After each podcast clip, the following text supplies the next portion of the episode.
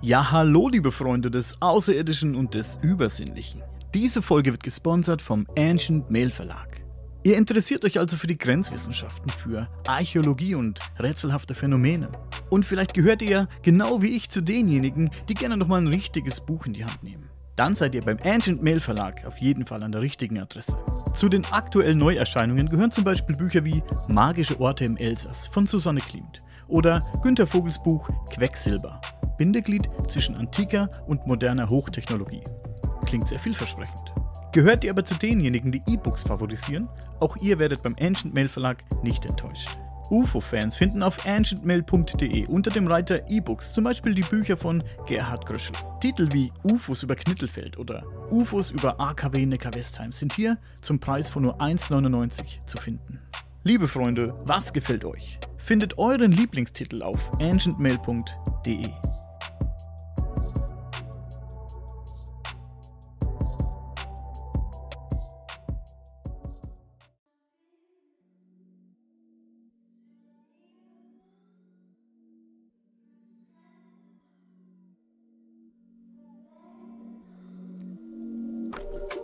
Also Leute, jetzt mal Hand aufs Herz. Habt ihr schon mal einen Geist gesehen? Oder vielleicht ein UFO? Hattet ihr schon mal eine schlimme Vorahnung? Oder eine gute? Und das, was ihr geahnt habt, ist dann wirklich eingetroffen? Glaubt ihr an Bigfoot? Oder den Yeti? An Nessie oder an Kobolde und andere Fabelwesen? Seid ihr der Meinung, dass es auf unserem Planeten noch mehr gibt, als das, was wir mit unserem bloßen Auge wahrnehmen können? Dass wir in den unendlichen Weiten des Universums nicht alleine sind? Dann seid ihr hier bei uns genau richtig. Denn unser kleiner Podcast hier beschäftigt sich genau mit diesen Dingen. Wir sind keine Wissenschaftler oder Parapsychologen. Nein. Wir sind einfach nur neugierig.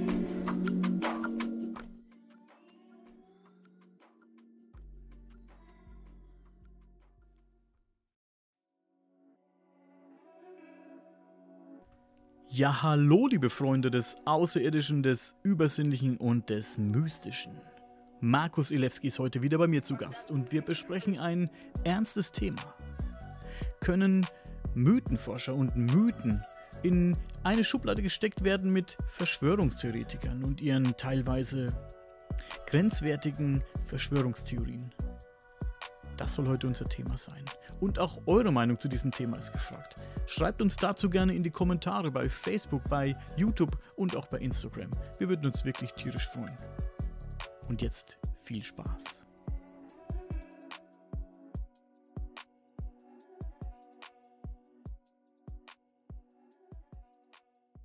Ja, grüß dich, Markus. Ich habe die Tage einen Facebook-Post von dir gesehen mit der Überschrift Alternatives und Mystisches wird scheinbar als extrem angesehen. Ja, also ich äh, habe mich da natürlich mal äh, furchtbar aufregen müssen. Als Ho Hobby-Mythenforscher und Mythenforscher, äh, das schon jahrelang und auch Geomant, äh, habe ich mich da ein bisschen aufregen müssen, denn ich, es hat in Österreich am 31.05. eine Pressekonferenz seitens der Bundesregierung gegeben, beziehungsweise der Sektenbundesstelle. Äh, ja. Und dahingehend hat es auch äh, Nachrichten hierzu gegeben, wo unter anderem ein Projekt gestartet wird zur Aufklärung gegen Verschwörungstheorien. Und man muss ja hier bedenken, Verschwörungstheorien und Mythen, das sind ja zwei Paar Schuhe, das, ist, das sind Begrifflichkeiten, die in, in diversen Zeitungsberichten zwar auf einen Tisch in einen Topf hineingeschmissen werden, jedoch äh, es verschiedene äh, Blickpunkte hierzu gibt. Und da wird zum Beispiel geschrieben, dass Menschen, die an Mythen glauben, dass die aus der Mitte von unserer Gesellschaft sind. Und darunter seien auch viele Personen, die aus dem unpolitischen oder linksalternativen Sektor stammen. Manchmal gebe es auch eine Affinität zur Esoterik. Soweit das Zitat. Und Weiterführend äh, wird dann noch viel, viel mehr geschrieben. Und das zweite Zitat, das ich noch vorlesen möchte, ist, gleichzeitig gelte es aber ganz klar Position zu Mythen und zu Rechtsextremismus zu beziehen. Nun, und hier gibt es eben ähm, einen, ein Press, eine, ja, eine Pressekonferenz bzw. mehrere Zeitungsberichte, wo im Prinzip durch diese Krise und diese gebeutelte Krise und die, und die Menschen, die einfach dann teils auf die Straße gehen mit den Demonstrationen und allen rundherum, äh, wo ja auch einiges geschehen ist und medial ausgeschlachtet wird, hier wird oder hier ist es so gelaufen, dass eben diese Presseberichte draußen sind und einfach alles in einen Topf hineingeworfen ist.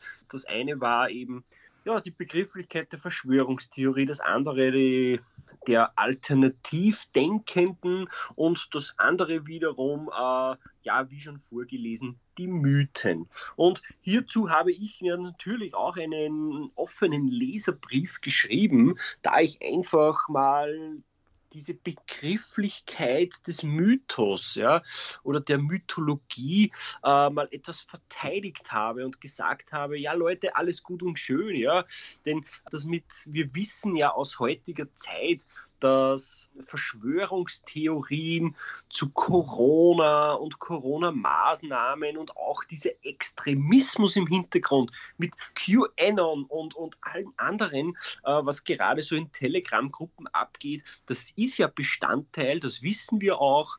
Äh, es ist sehr schade, dass auch, ja, ich nenne es mal verwirrte Künstler, ja, äh, prominente Künstler auch eine Bildfläche bekommen und hierzu zu Extremismus aufrufen. Ja?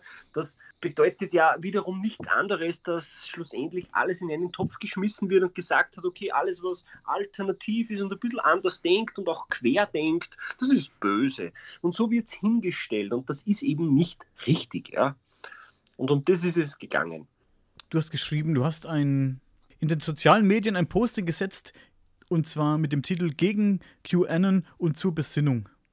Ja, ich hatte damals, äh, das war letztes Jahr, wir oder ich, wir haben da mehrmals beobachtet, dass diese QAnon-Bewegung ja zum Teil immer stärker wurde, ja, und dass diese Glaubensmuster der QAnon immer schräger wurden und, und ja. immer verrückter. Ja. Und diese, diese, dieses Fundament äh, was diese QAnons dann alles gepostet haben und weiter prophezeit haben, das, hat, das hatte nicht wirklich Fundament. Und äh, das, das, ist, das ist zum Teil so ausgeartet, auch bei den eigenen Freunden ja, und, und im eigenen Leserkreis, wo auch ich immer wieder damit konfrontiert wurde, ja, ich sollte mich doch endlich auch mal auf die, auf die Schiene von QAnon schmeißen und nur der ist, ist richtig und nur das ist das Wahre.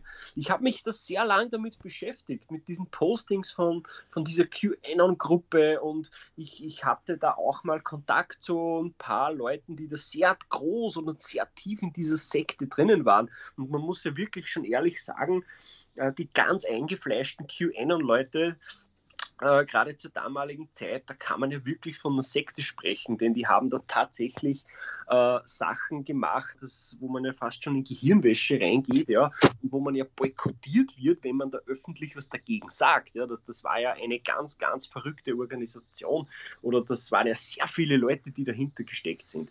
Und ja, wir haben da unsere eigenen Erfahrungen gemacht mit diesen QAnons ja, ähm, und mit den Hardcore-QAnons äh, wohl gesagt. Und ja, ich hatte zur damaligen Zeit dann auch mal ein Posting gesetzt und ein Statement abgegeben, wo ich einfach mal gesagt habe, liebe Leute, äh, diverse Dinge, ja, die da aufgegriffen werden, äh, die mögen vielleicht zum Teil auch real sein, ja, aber ich rufe trotz allem auch zur Besinnung auf und sage, hinterfragt auch selber diese Bewegung oder hinterfragt auch selber die Botschaften, die diese Bewegung weitergibt, geben, ja. Und, und ja, bleibt einfach mit den Füßen am Boden und bleibt kritisch, egal ob es kritisch gegenüber QAnon ist, kritisch gegenüber ja, der Politik ja, oder kritisch gegenüber allen anderen. Ja. Einfach verwurzelt bleiben und einfach mal zur Besinnung aufrufend, ähm, hier nicht leichtgläubig irgendeinen Schmorn zu glauben, das was im Internet herumkursiert, ja. Ja.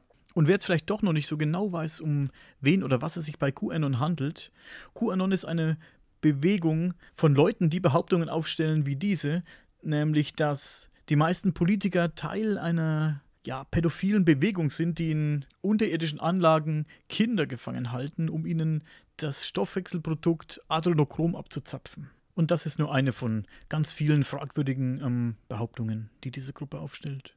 Ja, es sind halt, es sind halt Hardcore-Verschwörungstheorien, ja. Und ich sage auch heute, äh, aus meinem heutigen Standpunkt heraus, dass diese QAnon-Bewegung auch damals bewusst gemacht oder impliziert wurde seitens der US-Regierung äh, unter Führung von, von Donald Trump und sonst irgendetwas. Denn der hatte doch in Amerika auch die meisten äh, Wählerstimmen generiert durch das und hatte da eigene Bewegungen erschaffen. Aber nichtsdestotrotz, ja, wie gesagt, es sind ja Bestandteile, die diese Bewegung aufgreift die sind ja auch real, muss man ja ehrlich sagen. Ja. Nur die werden halt oder sind halt gerne verschwurbelt worden ja, und es wurden da regelrechte Verschwörungstheorien draus. Und ja, was ist eine Verschwörungstheorie? Ein Mythos und, ein Verschw und Verschwörungstheorie, das sind halt einfach zwei gänzlich unterschiedlich, unterschiedliche Dinge. Ja. ja. Und da bekenne ich mich zum Beispiel äh, auch in, diesem Be in, in, in dieser Begrifflichkeit nicht als Verschwörungstheoretiker, sondern eher als Mythentheoretiker oder Mythenforscher.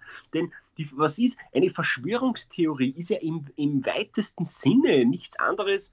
Äh, äh hier wird der Versuch bezeichnet, einen Zustand oder ein Ereignis oder sogar eine Entwicklung durch eine Verschwörung zu erklären. Also durch das zielgerichtete und oft konspirative Wirken einer meist kleinen oder auch großen Gruppe, wie zum Beispiel QAnon und vielen anderen, zu einem leider oftmals illegalen oder auch illegitimierten Zweck. Und das ist ja der Standpunkt der oder die Begrifflichkeit dieser Verschwörungstheorie. Ja. Ähm, es ist zwar ein schmaler Grad zwischen den Mythen, ja, das weiß ich auch aus eigener Forschung, denn man wird bei der Mythenforschung immer wieder damit in Berührung, kommt immer wieder damit in Berührung mit den Freimaurern, mit Geheimbünden, mit Illuminaten. Naja, das Ein-Dollar-Zeichen, naja, wer kennt das nicht? Ja? ja? Ein Symbol der Illuminati, ein typischer Verschwörungsmythos. Es ist ein schmaler Grad, aber auch hier wissen wir einfach in der Mythenforschung zu sagen, okay, was hat einen Bestand, was ist bodenständig und was ist total abgehobener Tobak. Ja? Und da habe ich eben einfach auch letztes Jahr versucht, einfach mal aufzurufen und zu sagen, ja Leute, alles gut und schön. Ja? Äh, es gibt Dinge, die werden wir wohl wahrscheinlich niemals erfahren, wie zum Beispiel das mit der äh, 1-Dollar-Note, ja, äh, das ist immer noch ein Gerücht, das kann keiner beweisen, ja. Und äh, vielleicht wird es mal jemand beweisen können, ich weiß es nicht, aber einfach mal kritisch zu hinterfragen und am Boden zu bleiben, ja, äh, bei diesen Dingen. Und ja, QAnon und so wie es damals war, es war halt eine sehr extreme Bewegung, ja, die da in eine extreme Richtung gegangen ist, ja, die im Prinzip mit der Mythenforschung oder mit unserer Mythenforschung eigentlich gar nichts mehr zu tun hatte. Ja. Und deshalb hatte ich auch damals dazu aufgerufen. Und deshalb habe ich auch ich diese Woche äh, diesen offenen Leserbrief hierzu geschrieben, denn das sind für mich einfach zwei Paar Schuhe. Ja auf einer Seite Mythen und, und das Alternative und auf der anderen Seite, auf der anderen Seite dieser Rechtsextremismus, den wir ja auch kennen, ja, und äh, der ja leider auch Bestandteil hat ähm, in diversen Foren, in diversen Gruppen, äh, wo es verschiedene Todeslisten gibt auf Telegram von verschiedenen äh, Inszenierern und all solche Dinge. Also ja, gut, äh, mag man stehen dazu, wie man will. Äh, ich distanziere mich auch davon, ja, das habe ich auch im offenen Leserbrief gesagt, denn ich sage immer wieder, Extremismus ist das eine, ja, aber Kritik ist das andere. Und wir sollten kritisch sein und wir sollten kritisch bleiben. Äh, wir sollten jedoch nicht in die Extreme abdriften, ja. Ich versuche schon die ganze Zeit so ein bisschen zu verstehen, wie die Verfasser dieses Berichts Mythen und Mythenforscher in Verbindung bringen mit Verschwörungstheoretikern und Verschwörungstheorien. Ihr als Mythenforscher, ihr lauft ja einem Mythos hinterher und habt aber dabei immer die Möglichkeit um, im Kopf, das dieser Mythos, äh, an diesem Mythos vielleicht gar nichts dran ist. Und ich glaube, damit habt ihr euch auch, äh, findet ihr euch auch ab, dass ihr forscht und forscht, vielleicht über viele Jahre und am Ende kommt raus, dass da gar nichts dran ist. Und ein Verschwörungstheoretiker ist für mich jemand, der wahnsinnig von dieser Idee ja fast besessen ist, dass es jetzt so ist, wie, wie er das sich vorstellt oder wie das viele Leute, viele andere Leute auch sich vorstellen und auch sehr verbissen agiert und ähm, sich davon auch nicht abbringen lässt in der Regel.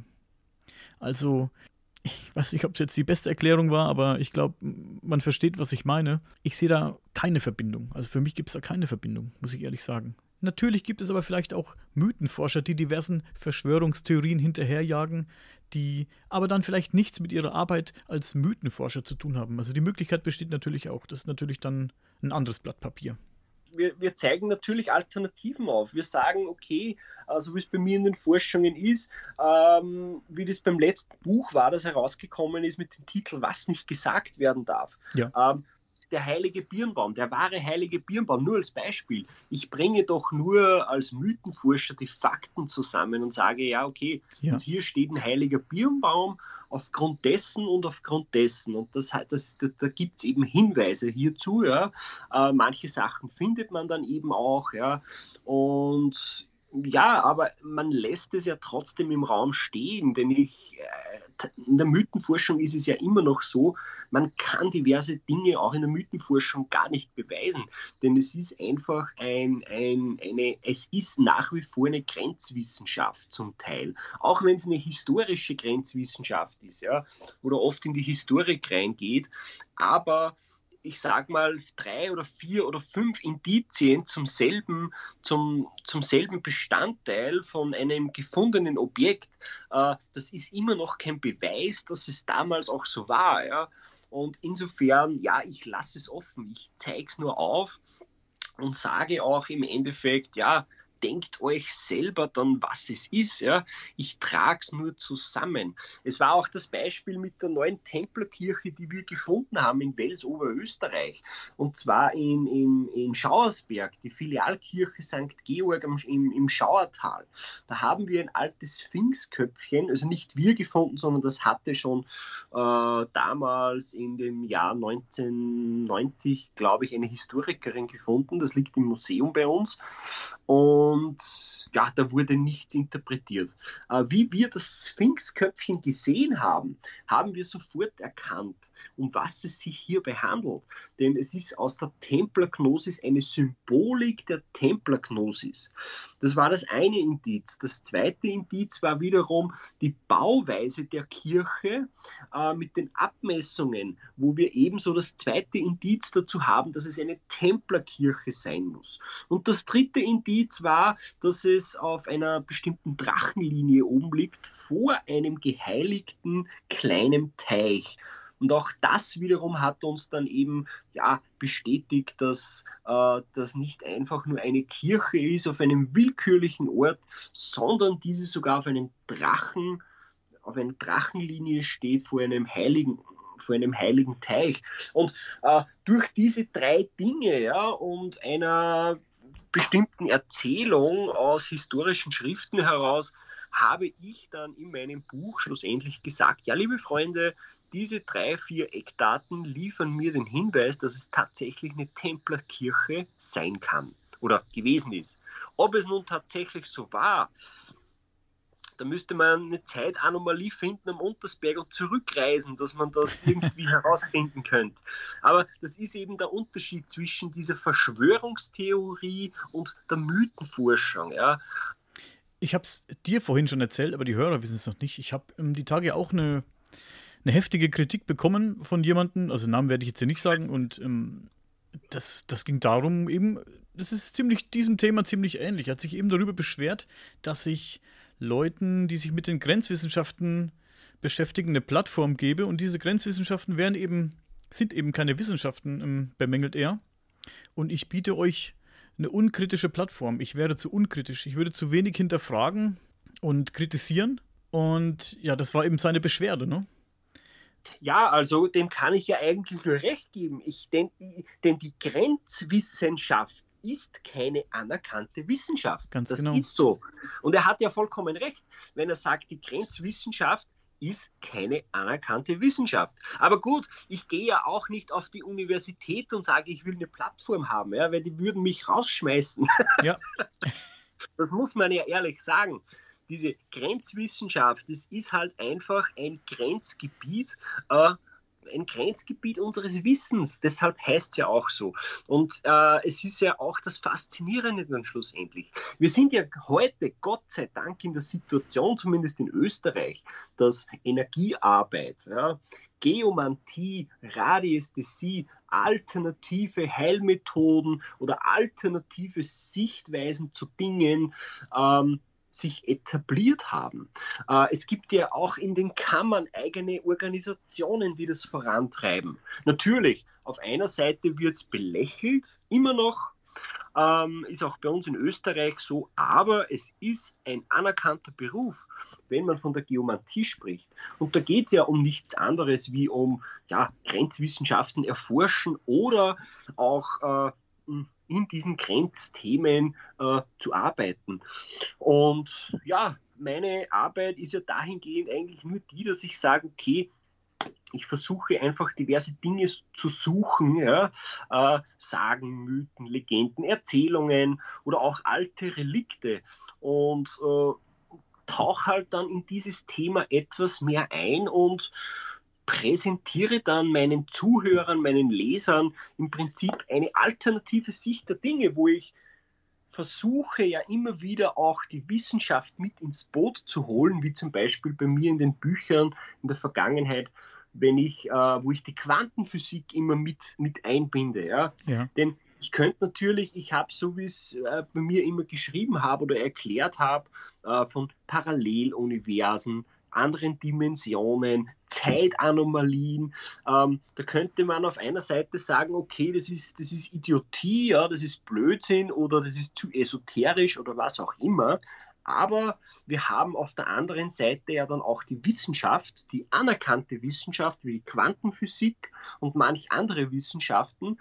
Und hier versuche ich einfach oder habe versucht in den vorhergegangenen Büchern einfach hier auch eine Brücke zu bauen und zu sagen, okay, vielleicht können wir uns irgendwo in der Mitte treffen. Und zum Teil gelingt es auch. Ja? Das ist ja auch das Spannende dabei. Und das ist halt das Faszinierende an dieser Mythenforschung. Aber ja, ich gebe dem Kritiker recht. Es ist keine anerkannte Wissenschaft. Ganz genau, das ist es nicht. Und es gab auch noch eine kleine Beschwerde zum Thema Geisterjäger. Also bei mir in der Sendung waren ja auch schon ein paar Geisterjäger. Ich fand das ganz spannend. Ob ich das jetzt alles glaube oder nicht, das ist, äh, sei mal dahingestellt. Ich finde es wirklich sehr spannend, diese Arbeit, die diese Leute tun. Und ja, auf jeden Fall kam zu diesem Thema eine kleine ja, Beschwerde, sag ich mal. Also diese Geisterjäger, die würden niemanden nützen, die würden vielleicht sogar eher schaden. Und die Leute, die die Dienste dieser Geisterjäger in Anspruch nehmen, die würden, sagen wir mal, so salopp, verarscht werden. Das ist natürlich eine Meinung, die selbstverständlich auch ihre Daseinsberechtigung hat. Ganz klar. Ich bin dem jungen Mann auch dankbar, dass er mir das geschrieben hat. Wir haben da ein bisschen hin und her diskutiert. Und ja, wir sind dann natürlich jetzt nicht so richtig auf einen gemeinsamen Nenner gekommen, das ist völlig klar bei so einer Diskussion. Ich werde aber, glaube ich, mir zu Herz nehmen, dass er gesagt hat, ich soll da ein bisschen öfter nachfragen, vielleicht ein bisschen kritischer nachfragen und so. Das ist vielleicht eine gute Idee, ein bisschen Schwung in die Sendung und ins Gespräch zu bringen. Das werde ich vielleicht sogar beherzigen. Ähm, vielen Dank dafür.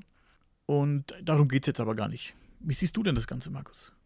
Äh, wenn, du, wenn du mich hier fragst, das sehe ich wieder etwas anders. Ich meine, ich habe mich selber, ich bin kein Geisterjäger, das bin ich nicht, war ich auch nie. Äh, ich habe mich nur mit den Messmethoden äh, mal vertraut gemacht und wir hatten auch diverse Untersuchungen am Dreisesselberg zum Beispiel gemacht mit so Geisterjägern. Ja? Aber nicht in Bezug auf Geister, sondern in Bezug auf Anomalien. Und hier kann ich verblüffenderweise einfach nur erwähnen, dass diverse ja, technische Messgeräte tatsächlich Anomalien aufschnappen. Ja. Was diese Anomalien dann schlussendlich sind, ja, da ist wieder sehr viel Interpretationsspielraum. So ehrlich muss man sein. Ja. Ähm, das kann keiner sagen. Ähm, wir haben damals zum Beispiel, wie wir den Teufelsstein äh, analysiert haben am Dreisesselberg, also diese, diesen Klangstein äh, mit diesen Messgeräten von den Ghost Hunters, äh, haben wir erkannt, dass dieser ein sehr, sehr starkes elektromagnetisches Feld abgibt. Ich habe damals dann mit einem Geologen drüber gesprochen, der hat gesagt, das ist nicht möglich, nicht in diesen äh, Wertebereichen.